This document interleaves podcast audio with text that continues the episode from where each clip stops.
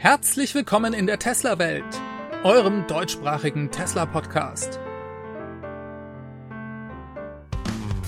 Hier die Themen. Feuert Tesla 10% der Belegschaft, neuer Cybertruck-Innenraum und Tesla Center in Stuttgart gesucht.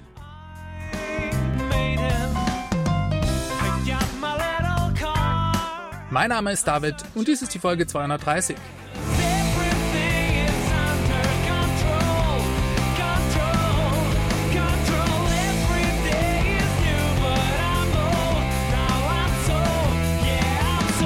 Ja, hallo und herzlich willkommen zurück zu einer neuen Ausgabe der Tesla Welt. Reden wir mal über das Aufregerthema von Freitag, das am Freitag vor allem die Börse und die gesamte Tesla-Welt bewegt hat. Die Aufregung entstand durch einen Reuters Exklusivbericht. Die Schlagzeile lautete exklusiv Elon Musk will 10% der Tesla-Stellen streichen.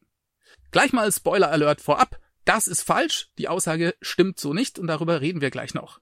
In dem Bericht steht, Elon Musk hat ein super schlechtes Gefühl in Bezug auf die Wirtschaft und muss etwa 10% der Angestellten des Elektroautoherstellers entlassen, wie er in von Reuters eingesehenen E-Mails erklärte. In einer Nachricht, die er am Donnerstag an seine Führungskräfte schickte, legte er seine Bedenken dar und forderte sie auf, weltweit einen Einstellungsstopp zu verhängen. Ja, die Börse hat auf diesen Bericht massiv reagiert. Über 9% fiel die Tesla-Aktie am Freitag. Und Elon, der schickte im Anschluss noch eine zweite E-Mail an alle seine Mitarbeiter, nicht mehr nur an die Führungskräfte, und die lesen wir uns auch noch schnell durch. Da schrieb er, Tesla wird die Zahl der Angestellten um 10% reduzieren, da wir in vielen Bereichen zu viel Personal haben. Dies gilt jedoch nicht für die Mitarbeiter, die Autos, Battery Packs oder Solaranlagen bauen. Die Zahl der Arbeiter wird bei uns zukünftig steigen. Ja, und spätestens nach dieser E-Mail hätte eigentlich jedem klar sein müssen, dass es sich nicht um eine Stellenstreichung um 10% der gesamten Mitarbeiterzahl bei Tesla handelt, sondern es geht eben nur um 10% von einem Teil der Tesla-Mitarbeiter. Darauf ging der Bericht von Reuters dann leider nicht ein. Sie schrieben lediglich, Ende 2021 waren bei Tesla und seinen Tochtergesellschaften fast 100.000 Mitarbeiter beschäftigt. Das geht aus einem jährlichen SEC-Filing hervor. Eine Aufschlüsselung nach Angestellten oder Arbeitern wurde nicht vorgenommen. Also irgendwie weisen sie schon auf einen gewissen Unterschied hin, aber schreiben eben in der Headline einfach, dass 10% der Stellen bei Tesla insgesamt gestrichen werden. Diesen Eindruck bekommt man zumindest und genauso wurde das auch in den Medien kolportiert. Dann steht da noch drin, das in Texas ansässige Unternehmen war für eine Stellungnahme nicht sofort erreichbar. Shoutout zu Alexandra, darüber haben wir uns ja letzte Woche ausführlich unterhalten. Wenn ihr das verpasst habt, schaut hier nochmal rein. Link findet ihr unten in der Beschreibung oder auch hier. Was ist von dem Ganzen zu halten? Wie viele Leute werden denn bei Tesla jetzt tatsächlich entlassen? Denn diese E-Mail, die gab's. Und Elon redet bereits seit Monaten von einer Rezession, die kommen wird. Mich erinnert das Ganze an 2018. Auch da hat Tesla schon massiv Stellen gestrichen. Trotzdem sind sie gleichzeitig weiter gewachsen. Wie kann man das verstehen? Naja, auch damals haben sie massig Stellen gestrichen, aber gleichzeitig auch weiter Leute eingestellt. Es ist also gar nicht das erste Mal, dass Tesla sowas macht. Vielleicht schauen wir uns nochmal den Unterschied zwischen den Arbeitern und den anderen Mitarbeitern an, den Elon ja hier macht. Und dazu habe ich einen guten Tweet von Gary Black gefunden, der das einmal ungefähr aufgedröselt hat. Das ist natürlich nur eine Einschätzung, aber trotzdem fand ich die Zahlen relativ realistisch. Ja, und Gary Black, der schrieb dazu, die Medien haben sich geirrt, als sie sagten, dass Tesla 10% seiner Mitarbeiter entlassen wird. Wahrscheinlich sind 60% der 100.000 Tesla-Beschäftigten in den Bereichen Manufacturing, AI und FSD tätig. Und die sind von den Entlassungen ausgeschlossen. Also werden vielleicht vier bis fünf Prozent der Angestellten insgesamt gehen. Und dann schrieb er noch weiter, die Medien ignorieren auch diese letzte Zeile in der E-Mail, die besagt, dass die Anzahl der Arbeiter insgesamt steigen wird. Das bedeutet, dass die Produktion steigen wird. Und ich glaube, da macht er einen absolut validen Punkt. Vielleicht kann man hier auch noch kurz erklären, dass Tesla Ende 2021 diese 100.000 Mitarbeiter hatte. Inzwischen haben sie aber bereits 10.000 weitere eingestellt. Eigentlich arbeiten bei Tesla also 110.000 Mitarbeiter und 10.000 davon sind in den letzten fünf Monaten eingestellt worden. Jetzt könnt ihr euch vorstellen, dass wenn ein Unternehmen so dramatisch wächst, dass hier auch eine gewisse Ineffizienz oder auch Fehler passieren können, wenn man so viele Leute gleichzeitig einstellt. Und ich glaube, Elon möchte hier einfach vorbeugen und versucht, sein Unternehmen weiter relativ schlank zu halten. Wenn er den Eindruck hat, dass es der Wirtschaft in Zukunft nicht so gut gehen werde, dann heißt es nicht unbedingt, dass die Nachfrage bei Tesla sofort einbricht, denn sonst würde er nicht weiter Arbeiter für die Produktion einstellen, aber er möchte eben sein Unternehmen auch in die Position bringen, möglichst lean und agil weiter agieren zu können. Schauen wir uns noch kurz den Breakdown der Arbeiter bei Tesla an, den Gary Black hier getwittert hat.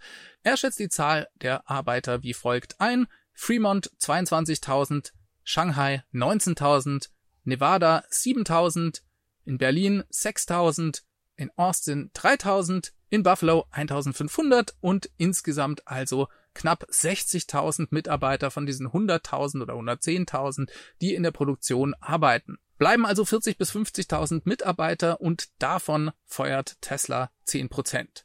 Jetzt ist es nie schön, wenn Mitarbeiter entlassen werden, weder für die Mitarbeiter noch für Tesla. Aber ich glaube, man kann sich schon vorstellen, dass bei so einem krassen Wachstum, wie es Tesla in den letzten Jahren erlebt hat, eben auch manchmal Leute eingestellt werden an Stellen, wo man gar nicht so viele gebraucht hätte. Und daher ist es für mich nachvollziehbar, dass Tesla hier solche Verschlankungen dann ab und an vornimmt. Schön ist es natürlich trotzdem nicht, und vielleicht sollten wir auch noch mal kurz über die Ansage von Elon reden, dass er ein super schlechtes Gefühl bei der Weltwirtschaft habe. Inwieweit wird das Tesla treffen? Ich glaube, das ändert erstmal nichts an der unglaublichen Nachfrage bei Tesla. Und das sage ich nicht nur einfach so, sondern ich denke, wenn Elon diese Befürchtung hätte, dann würde er nicht weiter die Produktion ausbauen. Und genau das tut er und das wird aus diesen E-Mails auch klar. Die Börse hat das natürlich anders interpretiert und hat erstmal sehr emotional auf diese Nachricht oder auf diese falsche Nachricht in der Presse reagiert. Und ich glaube, man kann das schon nachvollziehen, dass vielleicht Leute, die sich nicht so gut mit Tesla auskennen, da kalte Füße bekommen, wenn sie lesen, zehn Prozent der Leute werden gefeuert, weil der Chef vor einer Rezession Angst hat. Und ich glaube, Elon ist hier einfach vorsichtig und bereitet sich auf die Rezession vor, die er kommen sieht. Gleichzeitig glaubt er aber trotzdem an die Nachfrage, denn er baut ja weiter die Produktion aus und wird auch noch ein Recruiting-Event durchführen. Das habe ich euch in der letzten Ausgabe verschwiegen. Und zwar wird Tesla einen neuen, einen zweiten AI Day abhalten. Wie der erste AI Day von letztem Jahr wird dies ein reines Recruiting-Event, wo es Tesla darum geht, neues Talent für seine Mitarbeiter zu gewinnen. Der Tesla AI Day, der sollte eigentlich schon im August stattfinden. Elon hat aber vorgestern dann nochmal getwittert, dass er auf den 30. September verschoben wird. Er begründet das damit, dass bis dahin vielleicht ein funktionierender Optimus-Prototyp am Start sein werde. Das ist halt auch super aufregend und ein guter Grund, dieses Event nach hinten zu verschieben. Und ich glaube, das ist doch ein guter Hinweis darauf, dass bei Tesla weiter die Produktion ausgebaut wird. Sie stellen massiv weiter Leute ein. Ich glaube auch insgesamt, dass sich gar nicht der Headcount von Tesla großartig ändern wird. Der wird sogar weiter steigern, auch wenn sie 4.000 bis 5.000 Leute feuern. Ja, und hier noch ein ganz kurzer Punkt zu dem Tesla AI Day. Da hat nämlich Dave Lee dann Elon gefragt, wird der Optimus Prototyp genauso oder zumindest sehr ähnlich aussehen wie das Ausstellungsmodell bei der Eröffnung der Giga Texas? Und Elon antwortete, mit Nein. Das bleibt also auch sehr spannend und er hat sich es dann auch nicht nehmen lassen, da nochmal den Hype anzufeuern und zu schreiben, dass der zweite Tesla AI Day genauso wie der erste bombastisch sein werde. Ja, darüber freuen wir uns natürlich. Ach ja, noch ein kleiner Hinweis zum Schluss. The Kilowatts hat ein Interview mit Elon Musk aufgenommen und veröffentlicht, zumindest den ersten Teil davon. Das habe ich mir bereits angehört. Das ist sehr interessant. Da geht es um die frühe Zeit bei Tesla. Wen das interessiert und wer Englisch kann, der soll sich das gerne anschauen. Hier unten in der Beschreibung werde ich euch den Link nochmal reinschreiben. Das lohnt sich auf jeden Fall, wenn ihr euch für Tesla ein bisschen mehr im Detail und auch für die Historie von Tesla interessiert. Kommen wir direkt zu einem Aufruf. Der kommt von Tesla höchstpersönlich und zwar über einen der deutschen Tesla Owners Clubs, den TFF. Shoutout zu Lars, der mich an dieser Stelle darauf aufmerksam gemacht hat. Wie ihr wisst, expandiert Tesla massiv auch in Deutschland und in diesem Rahmen sind sie auf der Suche nach einer Location für einen Standort in Stuttgart. Und in diesem Rahmen wollten sie gerne die Community mit einbinden und bitten um eure Hilfe. Es gibt zwei verschiedene Optionen, nach denen Tesla hier sucht. Die erste Option wäre ein Standort ziemlich zentral in Stuttgart. Das heißt so rund 10 Kilometer Radius um den Stadtkern von Stuttgart rum. Hier wünscht sich Tesla eine Fläche von 1500 bis 2500 Quadratmetern mit einer Möglichkeit für 50 oder mehr Stellplätze. Die zweite Option wäre dann vielleicht ein bisschen weiter draußen, aber dafür größer. In einem Radius von 20 Kilometern rund um Stuttgart mit einer Fläche von 2500 bis 7500 Quadratmetern und einer Möglichkeit für 100 oder mehr Stellplätze. Ich dachte, ich gebe das mal an euch weiter. Vielleicht kennt ihr ja jemanden, der jemanden kennt. Ihr wisst ja, wie das läuft. Wenn dem so ist, dann könnt ihr gerne den Link hier unten in der Beschreibung benutzen, um Tesla von dem Standort zu erzählen. Ihr könnt auch gerne darauf hinweisen, dass ihr über den Podcast hier darauf aufmerksam geworden seid. Ich bin mal gespannt, ob das klappt. Gesucht wird übrigens ein Autohaus ähnliches Gebäude, muss kein Autohaus sein. Es kann aber auch ein Neubau sein, ja, das ist eigentlich Tesla egal, muss halt von den Specs hier passen. Wäre doch gelacht, wenn wir Tesla hier keinen Standort finden könnten. Also, ich zähle auf euch und bin schon sehr gespannt, ob das klappen wird. Kommen wir mal zu ein paar weiteren News. Könnt ihr euch noch an das alte Tesla Referral Programm erinnern? Ja, davon haben wir schon lang nichts mehr gehört. Aber letzte Woche gab es ein Update dazu, und zwar zu einem der älteren Programme von 2018. Es handelt sich um das Kundenwerben Kundenprogramm bei Tesla. Wenn ihr damals einen Kunden geworben habt, dann war unter anderem einer der Preise, dass ihr eines Tages ein Foto ins All schickt schicken könnt. Natürlich über einen Raumflug von SpaceX und Tesla ist jetzt soweit. Nach vier Jahren haben sie die ersten Kunden angeschrieben und folgende E-Mail verschickt. Darin stand, ich lese euch das kurz vor, Unsere Unterlagen zeigen, dass Sie sich die Chance verdient haben, im Rahmen eines unserer früheren Empfehlungsprogramme ein Foto ins All zu schicken. Nach langer Vorfreude freuen wir uns jetzt darauf, die Reise Ihres Fotos in den Weltraum zu beginnen. Um teilzunehmen, reichen Sie Ihr Foto bitte zum 30. Juni 2022 ein. Jeder Empfehlungsgeber kann nur ein Foto einreichen. Wählen Sie also mit Bedacht. Ja, irgendwie eine schwachsinnige Aktion, aber trotzdem mit viel Spaß verbunden. Und genau darum geht's ja auch bei Tesla. Von dem her finde ich es klasse, dass Sie das jetzt nach so langer Zeit endlich umsetzen. Wir wechseln das Thema. Es sind neue Fotos vom Cybertruck Innenraum aufgetaucht. Ein neuer Prototyp des Cybertrucks ist diese Woche bei einer Veranstaltung aufgetaucht und siehe da, wir haben hochauflösende Fotos auch vom Innenraum des Cybertrucks bekommen. Den Innenraum des Cybertrucks haben wir eigentlich nur einmal so richtig gesehen, und zwar bei der ersten Vorstellung des Cybertrucks. Damals war das sehr spartanisch, eigentlich gab es nur das Tablett in der Mitte und das Lenkrad. Ansonsten war der Innenraum vorne eigentlich nur mit so einer komischen marmorierten Folie überzogen. Die ist jetzt weg, ein paar Dinge fallen auf. Die Mittelkonsole wurde zum Beispiel leicht überarbeitet. Es schaut so aus, als wären die Tassenhalter jetzt verdeckt. Eine große Besonderheit ist, dass es ein zweites Display gibt hinter dem Lenkrad sozusagen. Das ist eigentlich die größte Änderung. Ein paar weitere Dinge fallen auf. Draußen war der Scheibenwischer an der Seite sehr viel kürzer. Es ist aber nicht ganz klar, ob das tatsächlich der finale gesamte Scheibenwischer war oder ob das nur ein Teil war oder der nur teilweise montiert war. Das sah ein bisschen komisch aus auf den Fotos, fand ich. Sehr interessant zu sehen. Die Vorfreude auf den Cybertruck steigt, auch bei uns und auch wenn wir wissen, dass er zunächst bei uns natürlich erstmal nicht auf den Markt kommen wird. Kommen wir noch zu ein paar interessanten Tweets von Elon diese Woche. Zum einen mal hat er sich zum Thema Service geäußert. Das hat er auch schon länger nicht gemacht, von dem her finde ich das erwähnenswert. Er schrieb hier, wir arbeiten derzeit an der Verbesserung des nordamerikanischen Tesla-Services. Also betrifft uns erstmal nicht in Europa. Trotzdem ist das positiv, denn wenn sie denen verbessern, werden die Änderungen auch bei uns irgendwann zum Tragen kommen. Er schrieb weiter, das Ziel ist es, dass zwei Drittel der Fahrzeuge am selben Tag noch repariert werden können, ohne Wartezeit. Ja, und das ist bei Tesla eben oft eine Frage von Ersatzteilen.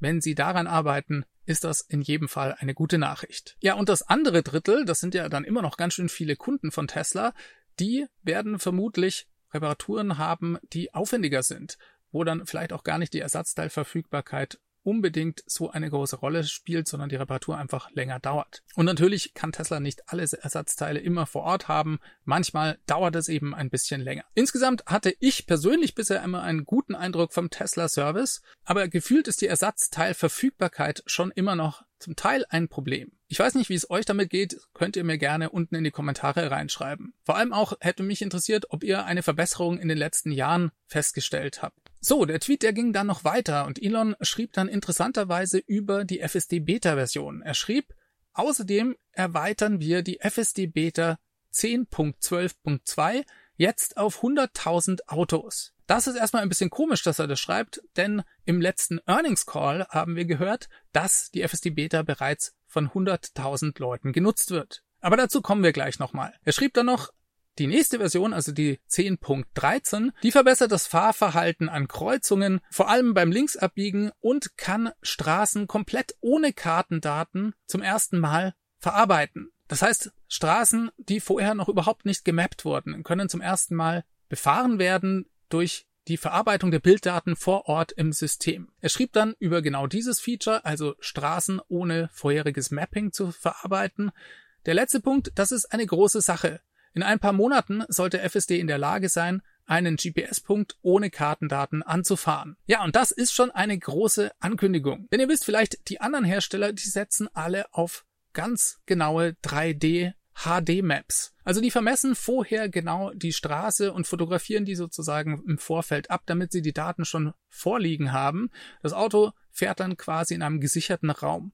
Und bei Tesla ist der Ansatz ein komplett anderer. Sie verarbeiten die Bilddaten, die sie reinbekommen. Jetzt ist es aber nicht so, dass Tesla nicht trotzdem zu einem gewissen Grad auf diese vorgemappten Daten setzt. Sie benutzen aber im Gegensatz zu den anderen Anbietern keine HD-Maps. Das heißt, bei Tesla sind diese Maps viel einfacher. Und hier kommt jetzt der nächste Evolutionsschritt. Tesla geht also jetzt hin und sagt, wir verzichten komplett auf diese vorgemappten Daten.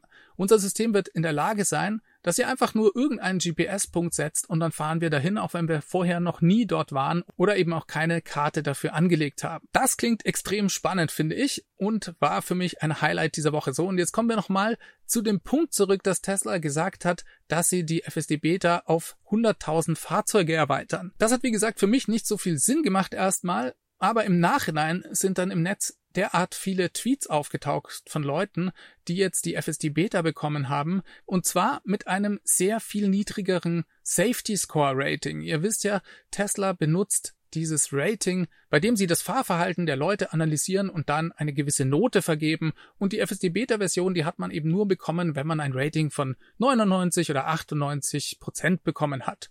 Und diese ganzen neuen User, die jetzt schreiben, dass sie die FSD Beta erhalten haben, die haben zum Teil Werte von 93 oder ich glaube sogar 91 ist irgendwo aufgetaucht. Und wenn man mit dieser Zahl derart runtergeht, dann kann man sich vorstellen, dass eine viel größere Anzahl von Leuten dann in der Lage ist, dieses Update zu erhalten. Daher interpretieren jetzt viele Leute eigentlich diesen Tweet von Elon so, dass er vielleicht meinte, dass jetzt 100.000 weitere User Zugriff auf die FSD Beta bekommen. Das heißt, sie würden also von den ersten 100.000, die ja im Earnings Report auch drin standen, auf 200.000 gehen. Das wäre eine massive Erweiterung des Testpools und ihr könnt euch ja vorstellen, was das für die Daten bedeutet, die Tesla in Zukunft reinbekommen wird. Und ich finde, das zeugt auch von einem großen Vertrauen, das Tesla hier auf die Software hat. Denn sie sind ja sehr vorsichtig, was diesen Rollout der FSD Beta angeht. Und wenn sie das um 100.000 Leute und Kunden erweitern, dann zeigt das doch schon, dass sie hier ein großes Selbstvertrauen haben. Kommen wir zum letzten Punkt heute.